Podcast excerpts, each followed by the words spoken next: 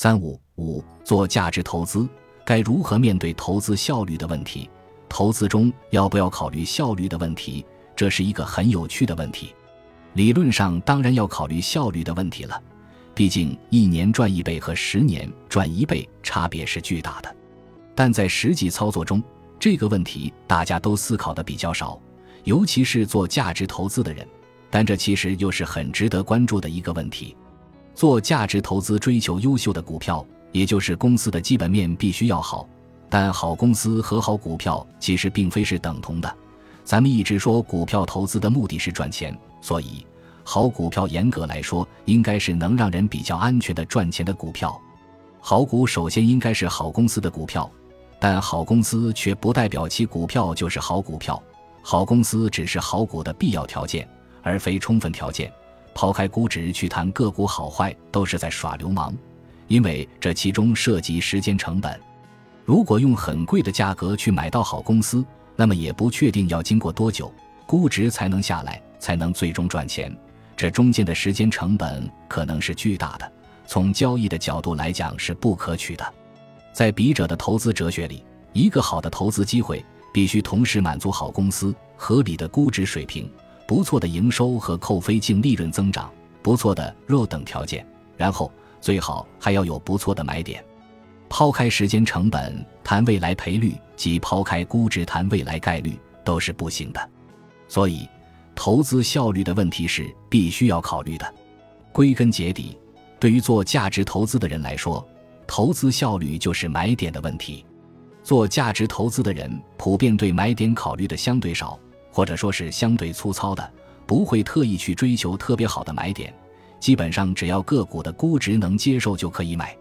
这么做没有对错之分，但有一个问题是，这都属于左侧的买入法，不确定什么时候股价才能起来。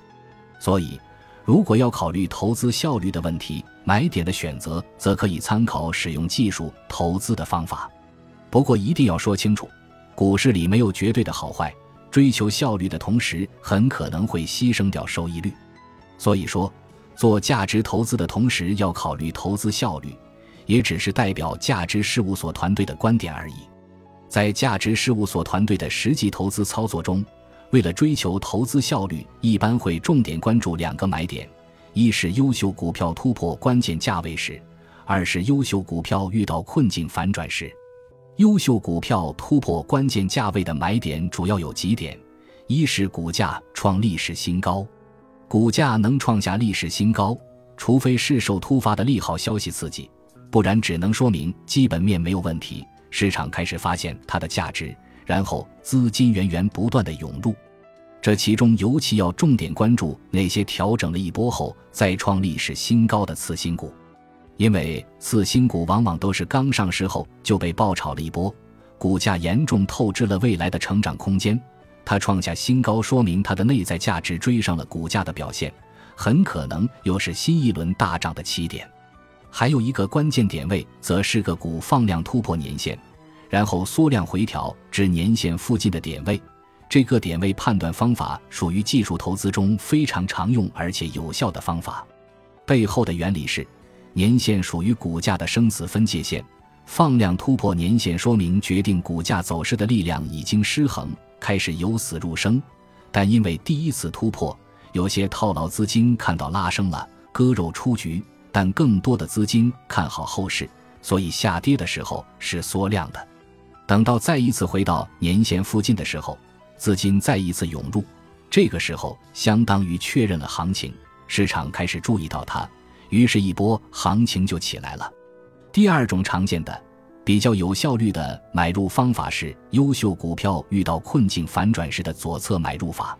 当优秀的股票遇到困境的时候，往往都是估值和业绩双杀，也就是戴维斯双杀，甚至有可能杀逻辑，走势可能是非常惨烈的，有可能腰斩，甚至腰斩再腰斩。但如果能在个股不断的下行中发现企业基本面上已经发生反转，就可以在左侧买入，最终有机会迎来戴维斯双击。而要分析企业是不是已经困境反转，就要分析清楚发生困境的原因，以及这个因素的影响有多巨大，是否已经解除了。这其中一定要特别注意，对于那些一蹶不振的公司，就要避开的远远的。一般而言，业绩受行业整体影响的，业绩反转的会高很多。比如养猪企业受猪的生长周期影响，这两个买点方法有没有优劣之分呢？据笔者的实践结果，右侧突破买入方法的资金使用效率更高，但有时候会失效，因为它属于技术层面，使用的人多就容易失效。而企业困境反转买入法，由于是左侧买入法，貌似资金使用效率不高，但把时间拉长一点，收益并不会差，甚至可以是超级收益的。普遍来说，右侧突破关键点位的方法更常用，因为对于企业困境反转买入法来说，优秀企业遇到困境导致大跌的机会还是比较少，而且要分析企业是困境反转还是更加恶化，也并不容易。遇到了就要特别珍惜。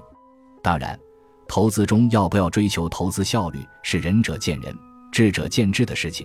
有些价值投资者更追求的是安全，对投资效率没有那么在乎，也不是不可以。